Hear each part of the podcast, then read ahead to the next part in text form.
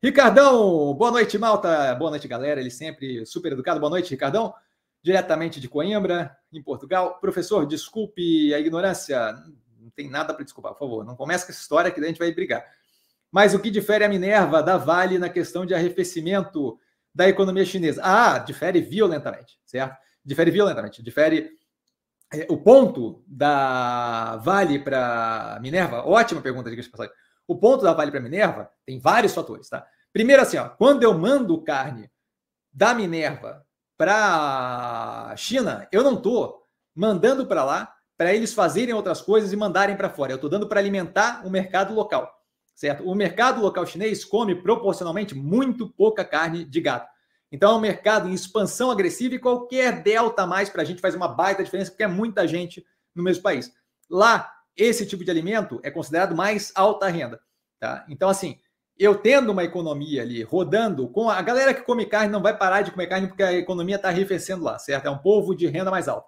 Então, a gente tem pelo menos uma manutenção daquela demanda que é para alimentar mercado local, local, e eu já vou explicar o porquê que eu estou fazendo essa questão de, de, de, de, de apontar aqui, certo? É para alimentar mercado local. Então, assim, independente de estar tá arrefecendo o crescimento ou não, a quantidade de carne consumida pelas faixas mais altas de rendas chinesas, carne bovina especificamente, continuarão a ser consumidas para mais, certo? Virou, caiu no gosto do chinês e começou a virar algo, é, não, não digo luxo, mas algo assim mais alta renda, certo? Aquele povo é justamente um povo que tem uma perda de, de massa salarial menor. É uma galera que já está numa outra casta social, num outro nível de, de capacidade de gasto, certo? Tem outro nível de trabalho, tem outro nível de emprego, tem outro nível de produção, certo? Então é, uma, é um pessoal. Quando eu mando carne daqui para o Brasil para a China, que é um pedaço, não é toda a operação da Minerva, é um pedaço relevante, mas não é toda a operação da Minerva, eu estou mandando carne para um mercado que vai alimentar o mercado doméstico. Eu estou mandando para lá para alimentar o mercado doméstico, certo?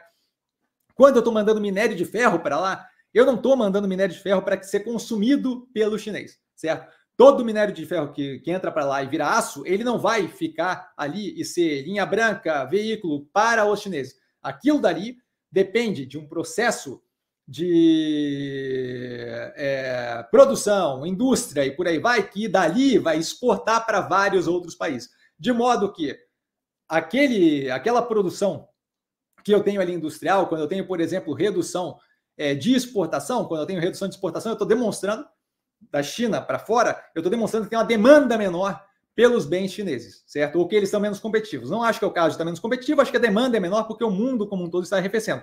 De modo que a Vale eventualmente vai ver um momento da China crescendo menos, em parte porque a China em si está crescendo menos, certo? Tem menos demanda, está com, com a questão de o mercado imobiliário e de construção civil arrefecendo, que vai afetar a economia de várias pessoas ali da, da, da, da economia chinesa, isso daí começa a arrefecer. A economia doméstica, e mais do que isso, eu tenho um globo que não está demandando produto na mesma quantidade de antes, de modo que a, a produção de aço deles lá não tem aquela demanda agressiva que tinha no momento em que tinha estímulo econômico e por aí vai, todo mundo trancado em casa, só tinha tudo que eu podia fazer era comprar, de modo que quando eu penso no mercado de minério de ferro, a Vale aqui, minerando e exportando, eu não estou exportando para o consumo local da China, estou exportando para alimentar uma indústria local lá que tem como cliente o planeta como um todo, incluindo a China.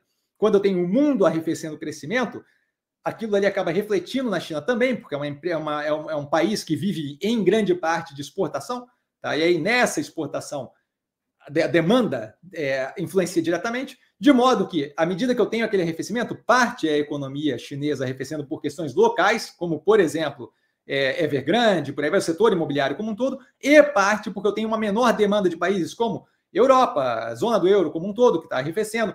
É, a economia americana um pouco mais forte, mas muito mais vinculada a serviços do que propriamente o que tinha no período da pandemia, que era muito mais o consumo de bens. Tá? De modo que eu tenho uma fraqueza que é local e eu tenho uma fraqueza que é mundial que estão fazendo com que eu tenha menor demanda cada vez mais. À medida que eu começar a não ter efeito do estímulo e começar a retirar aquilo, eu vou ter isso demonstrado que eu tenho cada vez uma menor demanda pelo, pela, pela, pelos produtos que vão usar aquele minério de ferro e, por conseguinte, acaba afetando aqui. Carne não é o caso. Carne, o consumo lá é muito pequeno proporcionalmente ao consumo de, de, de carne é, de suíno, certo? De bovino é muito pequeno. Então a gente já tem um nicho pequeno que tem muito a crescer. A gente está vinculado a um pedaço específico da economia chinesa, que são consumidores que já têm uma renda acima, que já têm uma vida financeira muito melhor e que, por conseguinte, são muito mais protegidos, conseguem ter acesso ao mercado financeiro, conseguem, geralmente, tem uma perda de massa salarial muito menor, caso de Guatemi aqui no Brasil, que também oferece isso, JHSF, por aí vai, certo? De modo que, quando lá arrefece, o cara não vai parar de comer carne. É só ver a economia brasileira, certo? Se você pega bens de consumo alimentício vinculados às, às faixas mais altas de renda, aquilo ali não tem um grande efeito de, de redução quando você tem um momento de mais aperto econômico. Por quê? Porque quem consome, por exemplo, quem, quem consome espumante, por exemplo, certo? Não vai parar de consumir porque a economia está um pouco pior, certo? Quem consome ovo, talvez, mas quem consome espumante não vai parar, certo? Porque é uma faixa de renda que está em outro patamar, de modo que ele não precisa recuar naquele nível de consumo, porque a economia está um pouco mais complicada. A mesma coisa funciona para carne na China. Eu espero ter sido claro. Tá? Basicamente, minério que sai da Vale não alimenta a China. Ele vai para a China, mas ele alimenta o mercado global que está arrefecendo certo? O, a carne que vai para a China, ele alimenta o mercado chinês especificamente e uma casta mais alta de renda. Tá? Espero ter sido claro aí, Ricardão. André, é, boa Ah, e diga de passagem, uma, uma, uma, uma, faixa de renda mais alta que consome proporcionalmente pouca carne bovina. Então a gente tem espaço aí para cair mais ainda no gosto daquele consumidor. Tá? Espero ter sido claro.